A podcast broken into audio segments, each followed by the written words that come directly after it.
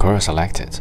What are the differences between people who are book smart and who are actually intelligent? From Conner Davis. Alice is intelligent and Bob is book smart. If you tell them two facts about a subject, P and Q, and ask them what they know, Bob will tell you, I know P and Q.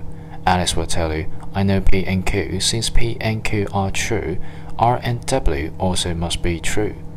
Bob has the ability to tell you what he has been told. Alice has the ability to tell you what she deduced from what she has been told. Why? Because she understands P and Q rather than just memorizing them. There are only so many Alices in the world and far too much to be done. So we need Alices to discover new things and Bobs to use them. Bob answers, Is it true? Alice answers, Why is it true?